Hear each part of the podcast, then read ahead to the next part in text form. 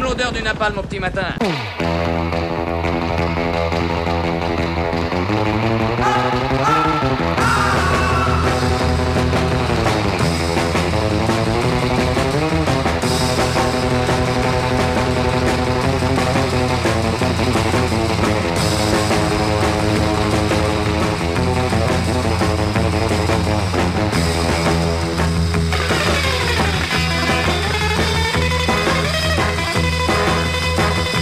À chaque euh, tuerie de masse aux États-Unis, c'est pareil. Les journalistes idéologues, pavloviens de la bien-pensance, qui dictent pour nous le bien et le mal, refont à longueur d'articles et d'émissions le sempiternel procès de la législation américaine sur les armes.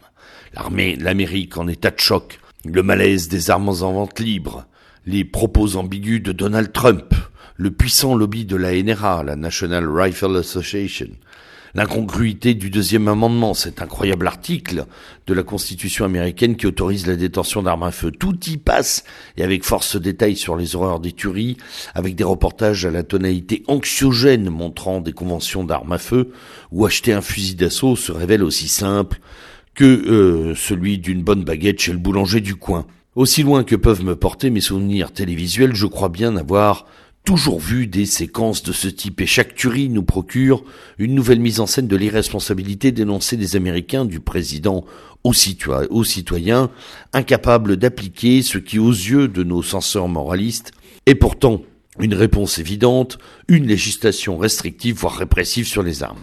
Et pour bien appuyer leurs propos, nous avons droit également au reportage sur les milices paramilitaires d'extrême droite, toujours plus nombreuses, organisées et armées, qui, c'est sûr, vont un jour prochain, ça fait 30 ans qu'on attend, tenter un coup d'État aux États-Unis. D'ailleurs, la plupart du temps, les premières infos sur les tireurs et tueurs de masse aux États-Unis font toujours état d'une appartenance à l'extrême droite américaine.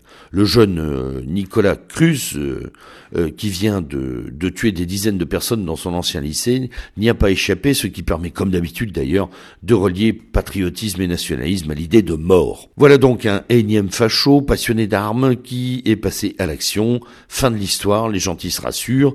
L'ennemi prioritaire est donc toujours le même, et nous avons raison de lutter contre lui. Il faut hélas creuser un peu plus et dans la presse étrangère pour trouver euh, des analyses honnêtes, nuancées, qui parlent d'un jeune désocialisé à l'histoire de famille très triste. Il faut lire la presse américaine pour entendre les témoignages de ses camarades lycéens survivants, peu surpris de connaître l'identité du tueur.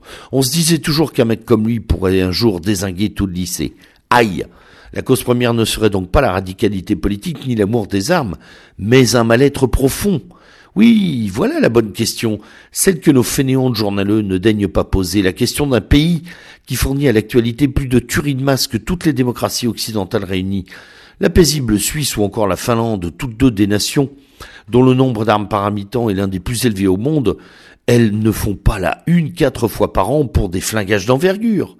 Peut-être qu'il se pourrait alors que ce soit culturel, peut-être que, euh, que ce qui est à mettre en cause, c'est la capacité de la sous-civilisation américaine à cultiver la paranoïa à grande échelle, l'abrutissement de masse, le nihilisme du quotidien, et à nous en abreuver à longueur de séries télé. Peut-être que la seule croyance en l'argent ne suffit-elle pas pour fonder une nation et équilibrer les gens? Peut-être finalement que le paradis capitaliste nord-américain se révèle être l'enfer humain qu'il a su si bien exporter à travers le monde. Toutes ces questions ont été il y a longtemps déjà, hélas, traitées par de nombreux penseurs et mises en image par des réalisateurs comme Michael Moore ou des cinéastes comme Gus Van Sant. Et ces questions appellent évidemment à la remise en cause du mode de vie américain comme standard du bonheur universel. Il n'y aura donc rien car on ne remet pas en cause le modèle dominant, surtout si, comme aujourd'hui, le modèle économico-social tend à devenir le modèle ultime. Alors il vaut mieux se payer un débat que l'on sait stérile et sans suite sur la vente d'armes à feu. Il vaut mieux continuer à frissonner face aux images des méchants miliciens qui tirent en rafale. Il vaut mieux faire l'économie d'une analyse du cancer qui ronge l'Occident et l'Europe et qui répand cynisme, nihilisme, relativisme, individualisme et hédonisme chez nos vieux peuples. Demain, tous américains, yeah Anders Breivik en était déjà une incarnation, ça promet. Bonne semaine.